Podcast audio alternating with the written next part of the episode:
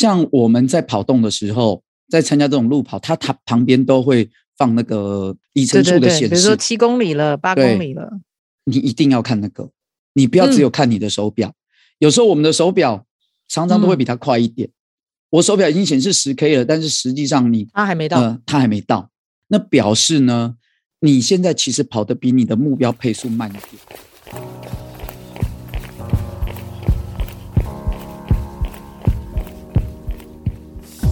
跑步是为了看见更多风景和改变，跑步是为了感受更多平静和愉悦。不管你是为了什么而开始，加入我们，先跑再说。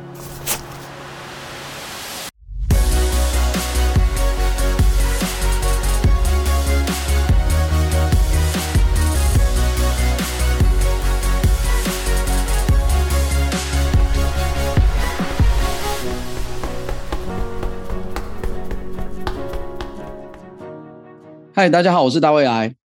大家好，我是叶校长。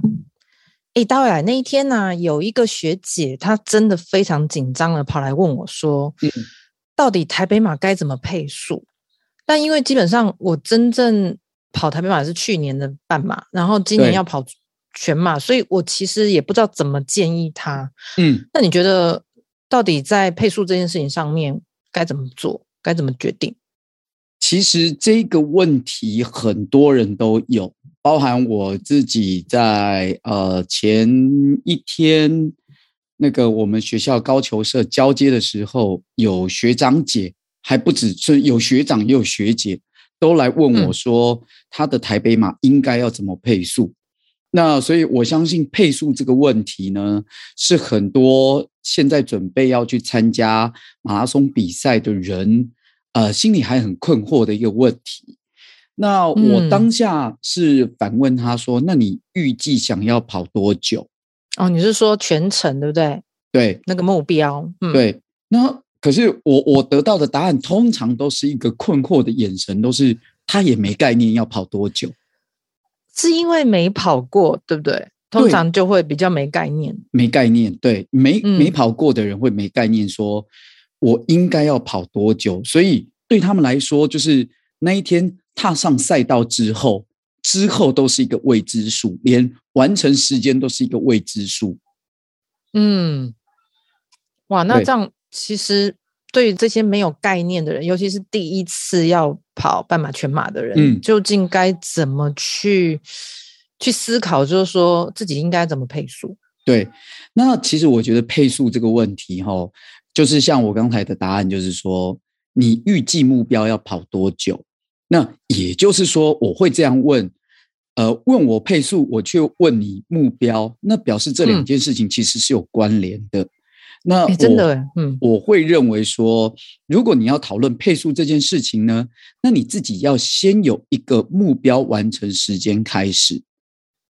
诶，那但是这个目标完成时间，其实他是不是要回推自己跑步的速度跟的经验呢、啊？因为对对对，总是不能够太离谱。比如说自己想象，呃，就是要跑，嗯、呃，全马跑三小时半，那其实那个不可能。这个事情你可以从尾巴，就是从结果来回推，你也可以依照某一个状况，然后来去往。往后推估说，哎，那如果我是基于这一种考量的呃能力值底下，那我应该预估的时间大概会在哪里？那，所以我我等一下我就从这两个方向来去分别的讨论配速这件事情。那我们先从回推这个方向来讲，如果假设你有一个目标的完成时间的话，那嗯，你就会有一个配速。那其实很简单算嘛，就是说，例如说，呃，我我们拿这次的台北马当例子好了哈，就是说，诶，有的人就说，那我就完赛就好啦，那完赛也要有什么配速吗？一定会有配速，为什么？完赛，因为它有关门时间。对，关门时间它就是时间嘛。那既然有时间，嗯、那距离又是固定的，那每个每一公里你应该要跑多少？那不是就固定下来了吗？例如说，对啊。全马的这一次台北马全马的关门时间是呃三百三十分钟，就是呃五个五个半小时，嗯，然后半马更久，半马的关门时间是三个小时一百八十分钟。那你看哦，嗯、全马的距离是四十二点一九五公里嘛？那你用三百三十去除以呃四十二点一九五，这样换算起来的话，大概全马的均速是七分四十九，就七分四十九秒一一公里，你要跑七分四十九秒均速啦。那半马更久，嗯、半马是八分三十四秒。哦，很棒啊！这样子应该比较没有压力。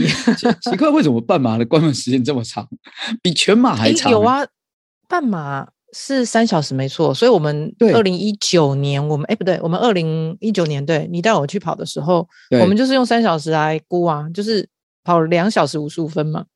哇，这个真的真是非常久。好，那先这个先不管了哈。嗯，是你看哦，刚才我们算的均速，全马均速是。七四九，半马均速八三四，可是呢，你是不是全程都用这个速度跑？哎，也还不行，因为你还要扣掉，就是说，呃，喝水。哦，对，你还有补给站呢、啊，要进去你喝水啊，水那些那些地方补给啊，喝水啊，这些都会让你慢一点，所以你真正在跑的时间没有那么长。嗯、哦，所以你要在速度要再抓快一点。另外呢，因为我们刚才除的里程数是。例如说，全马除四十二点一九五嘛，那实际上几乎每一个比赛大概都多多以台北马来说，大概都会长一点点。对，我发现比赛这不一定那么标准，就是那个距离，有时候你都要多跑一点点。其实比赛的赛道是标准的，但是因为我们在跑的时候，毕竟路很大条，有时候我们跑会有一点歪歪斜斜，所以这样子歪歪斜斜这个情况之下，我们这样有可能多跑。加一点点，加一点点，加到四十二点一九五公里之后，嗯、你可能就会对多跑三五百公尺。那你看，你假设你均速五分速，五百公尺你就等于要多两分半，真的耶。嗯、对，那所以也就是说，在这一些状况再加进去的时候，其实，在均速上，你全马如果只有抓七四九的话，有点危险，哦、有风险。嗯，你就会有可能，对，你要抓的比他再跟他大概均速，你大概要少个五秒左右。会比较才会比较安全，所以你大概全马你就变成说，你的关门时间是三百三十分钟，那你大概就要跑呃七四九再减个五到十秒，那你就是抓大概七分四十秒左右。那半马的话，那你就是也是一样，就是在呃再减一点，比刚才的八三四再减一点点，你大概就是跑八分二十五秒左右均速，大概在那个地方，那你就有机会。在关门时间前，然后在这个你预计的时间内，然后完成比赛。嗯，所以刚刚讲的，不管是全马或半马，这都是抓在完赛，就是关门时间前，你就可以完赛的这个速度。嗯，对。可是你看哦，我刚才用的字都是均速，嗯、可是你有没有可能，嗯、例如说全马四十二公里，你都跑一样的速度？有有有一点难哦，嗯，很难。嗯，我们先把体力的衰竭啊这些事情把它先摆一边，你光是路段上的变化，哦，就会有它的就会有它的呃不一样的地方。例如说，我们以一般的马拉松路跑比赛来看的话，哈，呃，你大概前前段都是出发的时候人都很多，嗯，那所以速度应该会比这个你刚刚讲的还要慢一点。慢一定都会慢。嗯、那如果说你为了要维持均速，那你是不是在这个地方在前段人潮拥挤的时候，你就要刻，你就刻意的就是那边闪来闪去，然后一下减速，一下加速，一下减速，一下加速。那其实这样不好，因为这个状况会让你的体力比较衰竭的比较快，嗯、因为你的乳酸会堆积的比较快。那嗯，其实如果前段你就很快速的在堆积乳酸的话，其实都不利于你后半段，因为。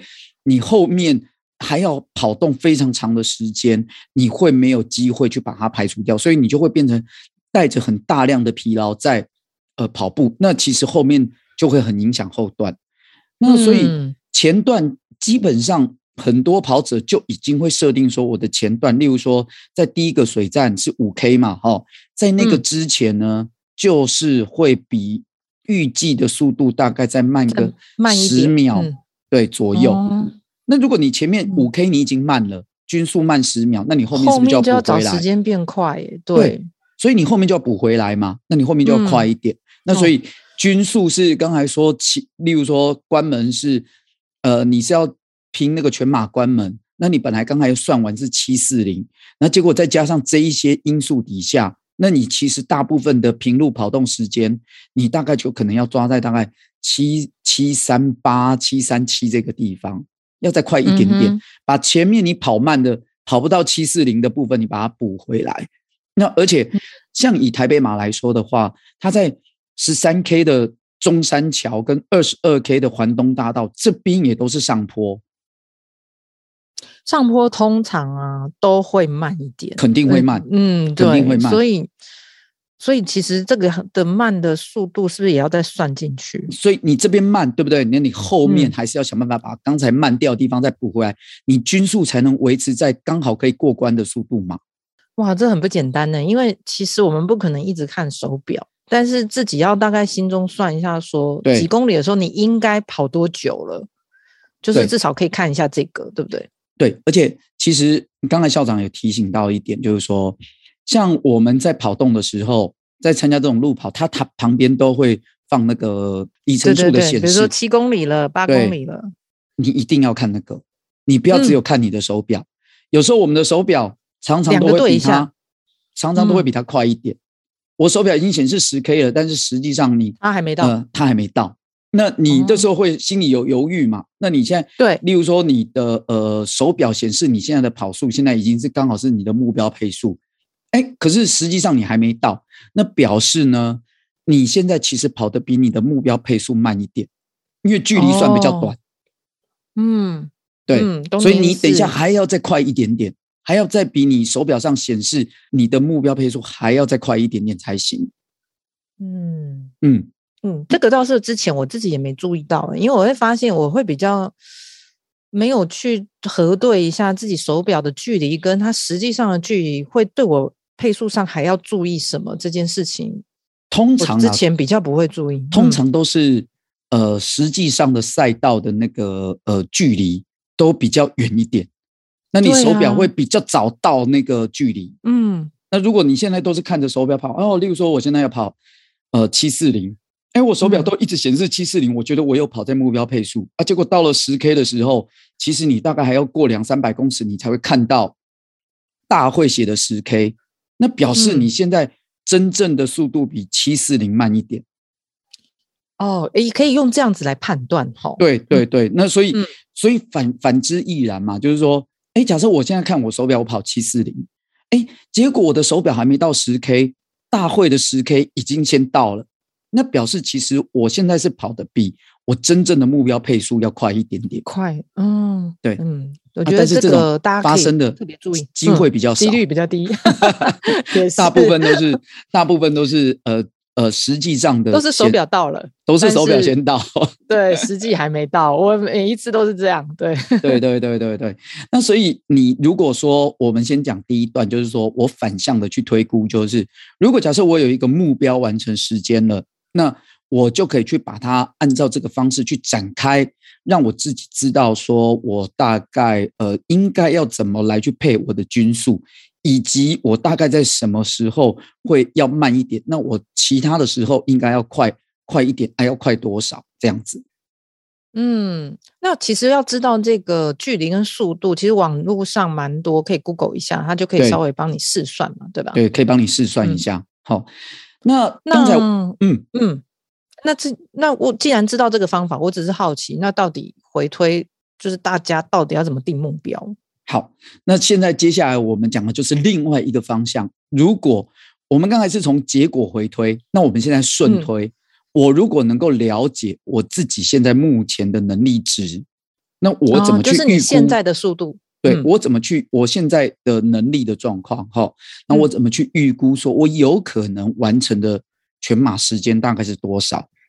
嗯、呃，有你可以这样子抓哈，就是例如说，你找一个距离现在。很靠近现在，要很靠近现在。如果你拿一个什么一个月前啊，一个半月前啊，就会比较没有那么有参考价值。因为，嗯，我们不晓得你这一个半月或一个月是进步了还是退步了。嗯，对。那所以你拿一个比较久之前的呢，会比较没有那么有参考性。那所以，但是如果你能拿一个比较近一点的，呃，半马的成绩拿出来看，哎，这个就很有参考性。那怎么怎么去估呢？大概就是说，你拿一个最近比较好的半马成绩，好、哦，然后加十到二十秒哦，你的配速，例如说是四分半，你就用四分半加十到二十秒，就大例如说四分四十，或者是四分五十，来去乘以四十二点一九五公里，那你就会知道你全马的预估的时间大概可以落在哪一个区间，就是十秒到二十秒之间。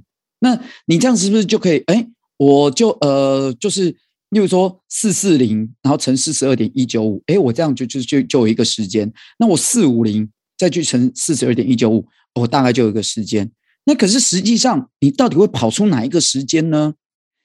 应该是要看说你现在自己在赛前，你三十公里左右的这种次数，你练了几次？你如果练的越少次，那你会越靠近二十那一边。二十秒那一边，嗯、那如果你是呃练越多次，那你就会你的呃程度就越靠近十秒这一边。也就是说，呃，如果你三十公里，假设啦，好像台北马，你准备台北马，你其实在赛前你已经跑了六七八次的三十公里了，那你其实当天你可以用你的半马配速加十秒左右来去跑跑看，最快不要再超过十秒了。如果你超过十秒的话，那呃，你可能会后段就会失速。嗯，对，那那你你你如果哦，我想跑得保守一点，那你就加到二十秒。如果你三十 K 练得够多，其实你可以大胆一点，就是先抓在大概加十秒这个地方。好，这是第一个评断评断你当天的。呃，配速你可以怎么配？那但是加十到二十这件事情呢，有没有其他的影响？也有。刚才我们讲了一个，就是说，除了你赛前的三十 K 你练了多少次之外呢，还有另外一个就是看看你的这个半马，你这个过程当中，你的速度是越来越慢，还是是差不多差不多？哎，甚至后面还可以再加速。哎，所以这个其实大家平常要观察自己。跑步每一次都是速度的那个变化是怎么样，对，对不对？因为有些人他是一刚开始慢，可是他后面可以不断加速。对，有些人可能是呃上上下下都差不多，可以尽量维持在均速。那有些人是他一定到后段下降。对，你看嘛，嗯，假设我今天跑平均五分速好了，好，嗯，这个五分速有没有人是我从第一公里到第二十一公里都五分速？哎，有这种人哦。也有这种人很少吧？那有没有这种人？是我一开始跑四分半，我跑到后面变五分半，平均也是五分速，嗯、有没有这种人？也是五分呢？也有。那有没有这种人？就是我一开始跑五分半，结果后面我跑到四分半，也有这种人，也可能有这种人。所以真的都有。这三种人，他们的均速都是五分。可是这三种人呢？如果是第三种，他甚至他可以用五分十秒。的这个速度去跑全马，他就加十就好。那可是如果你是从头到尾都都五分的人，那你可以可以加十，可以加十五。例如说，我用五分、十五分、十五去跑跑全马。可是如果你是那种四分半，一直跑跑跑跑到变五分半，然后平均五分这种，我会比较建议这种在抓配速就要抓保守一点。你可能要用五分二十左右去跑你的全马，甚至还要再更多一点也不一定。就表示说你的。体力的分配不好，然后而且你的有氧耐力也比较不够，那你就必须要跑更慢，嗯、才能够保有足够的体力来去完赛。诶，大大家真的可以回去，就是自己看一下自己 Garmin 的那个 App 里面，回头去看一下自己跑过半马的那个记录，对，是属于哪一种，然后再来衡量一下加减，就是就是加秒数的这个的加到哪里？嗯，三十 K 练的越少的人，你就要加越多。嗯，那你如果体力分配不好，这个二十一 K 你的跑的呃均数呢是递减啊递增啊维持啊，你也要加加减减。那你这样加加减减完了，是不是就可以得到一个均速？你理想的一个、啊、你可以操作的一个均速。嗯、那再加上刚才的原则，就是我前面跑比这个均速慢一点，但是我大部分的平路我要跑的比这个均速快一点。那这样子是不是呃，你就会有一个你大概想操作的时间？那你有操作的时间完了，是不是就有一个理想的一个成绩的区间出来？那你就比较好想象说，嗯、啊，我这一次我如果说跑得好，应该跑在哪里？啊，如果跑不好，可以跑在哪里？这样子。诶，那当然，你刚刚讲的是全马用半马配速去加，那我可以说跑初半马的人可以用自己的十 K 去看吗？呃，用十 K 就没比较没有那么准哦。对，用十 K 比较没那么准，比较没办法这样看。那初半马的人就可以用大概多少来参考看看？初半马的话，大概要看的是你大概跑六七六十分钟左右，六十分钟左右的一小时的、呃、的的均速跑，就是那种节奏跑、均速跑、嗯、那一种，你大概能够跑到什么速度？嗯。然后来做一个一样加十或加二十的判断，来去做一个判断。对，嗯哼，嗯，诶，但是讲到这个，因为毕竟真的跑下去，有时候还是会有那种速度控制不准的状况，该怎么办？那如果速度控制不准哈，你有几个办法？好，大部分的人速度控制没那么准，因为刚开始不是很有经验的人很准，但是没经验的不太准。那比最好的，我建议的方式是跟着大会的 pacer 在走，嗯、像以。呃，这一次的台北马，他们大会每十五分钟就配配一班车，一班 pacer，一个 pacer 大概一个速度的 pacer 大概三个，那他后面那一团可能他带的人就好几十个人，你就跟着那一团走就好了。嗯哼，他们的速度控制比较稳定。对，我觉得跟着配速员不错。那我记得这一次全马配速好像四小时到四小时半中间没有十五分车，好像没有，没有十五分的吗？嗯，嗯，但是记得四小时以下都有十五分车。我记得，呃，阿迪达斯好像都有都有配十五分的，我我再看一下好了啊。不过如果速度控制不准，嗯、你就是找那种预估时间差不多时间的配速员走，然后甚至你还可以挑稍微强一点点的，呃，你的目标四十八分，那你就挑那个四十五分的，我觉得也不是不可能哦，因为你跟着配速员走，在那个环境底下你是比较轻松，你有可能表现是优于你预期的，嗯。对对，因为跟着配速员跑，因为他那一团也很大，所以你躲在后面其实是有很好的挡风效果，而且你不用思考，你就是放空跟着跑就好了，你也不用去看手表，都不用理他，你就是跟着跑而已。其实你脑袋放空，你的体力保存也很好，也会很好。嗯，我觉得跟配速员真是一个很好的选择，除非真的都跟不上，那也许可以找一个跟你速度很接近或快一点点的人跟着他后面。对，这也是一个办法。如果说、嗯、呃配速员真的没有的话，那你就是看有没有自己的呃朋友，那比较是有经验的跑者愿意当你的配速员。当然，就像校长刚才说的，你在路旁找一个跟你速度相当的，你跟在他后面啊，记得不要跟在旁边哦。你跟在旁边呢，嗯、两个人很容易会互相就较劲起来，然后就突然就两个都在加速，结果两个都把自己跑爆这样。跟着就可以了。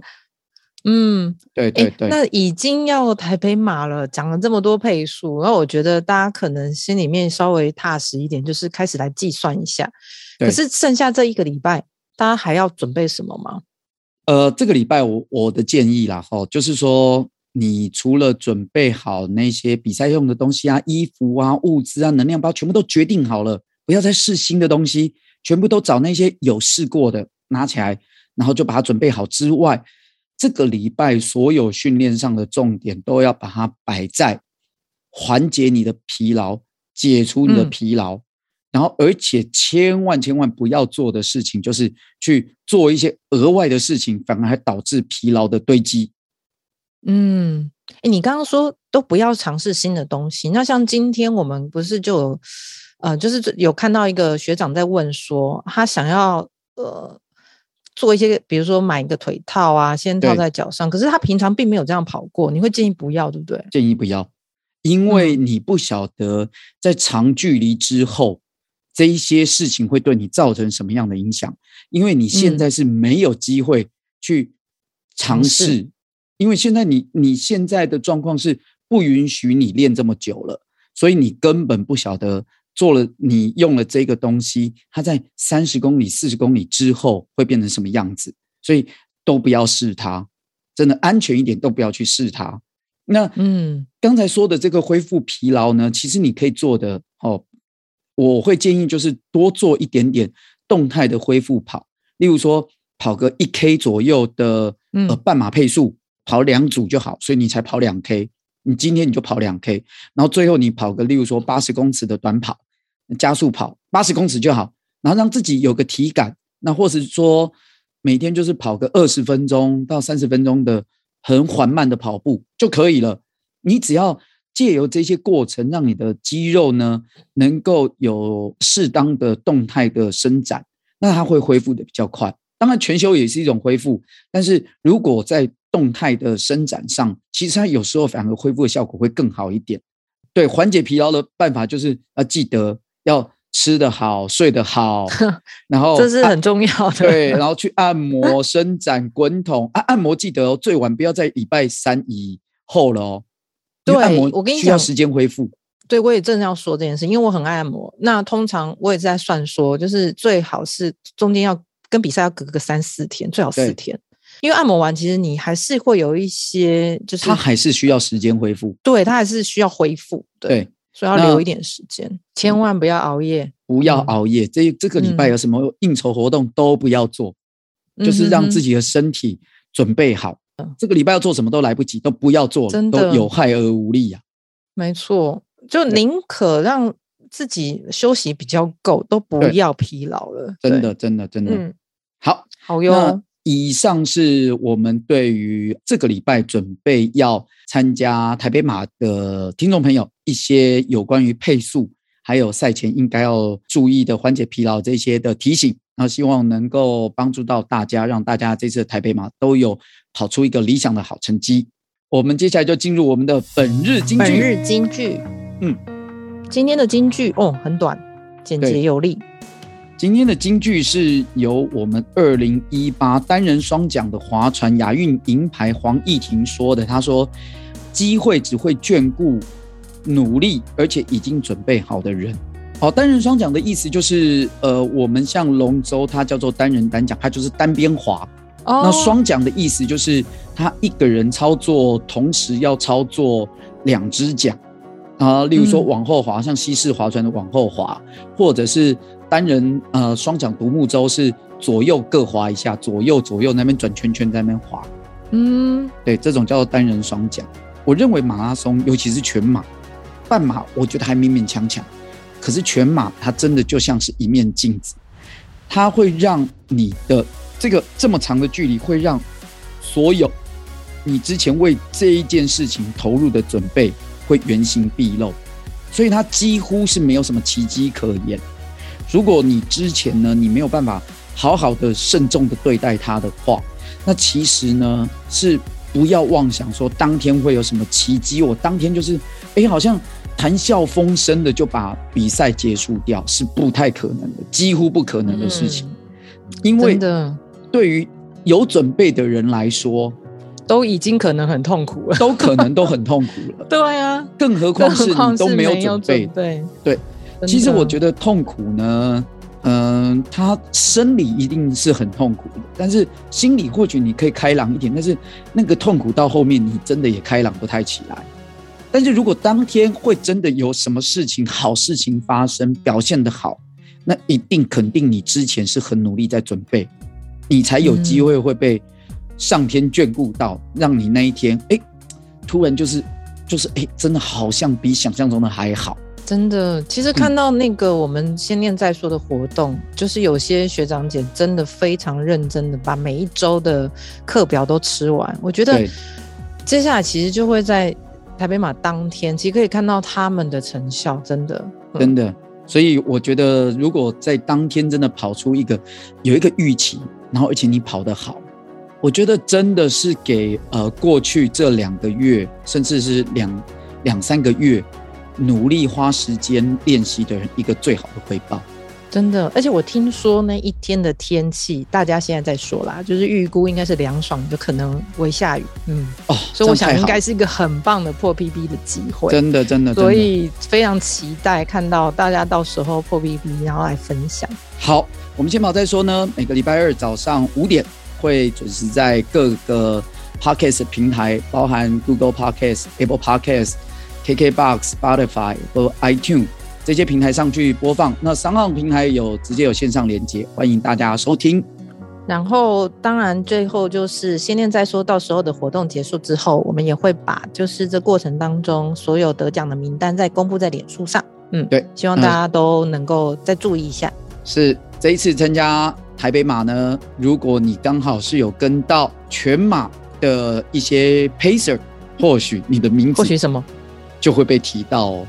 至于是为什么被提到呢？我们卖个关子，我们下一集来揭晓。好。好，那我们下次见，拜拜。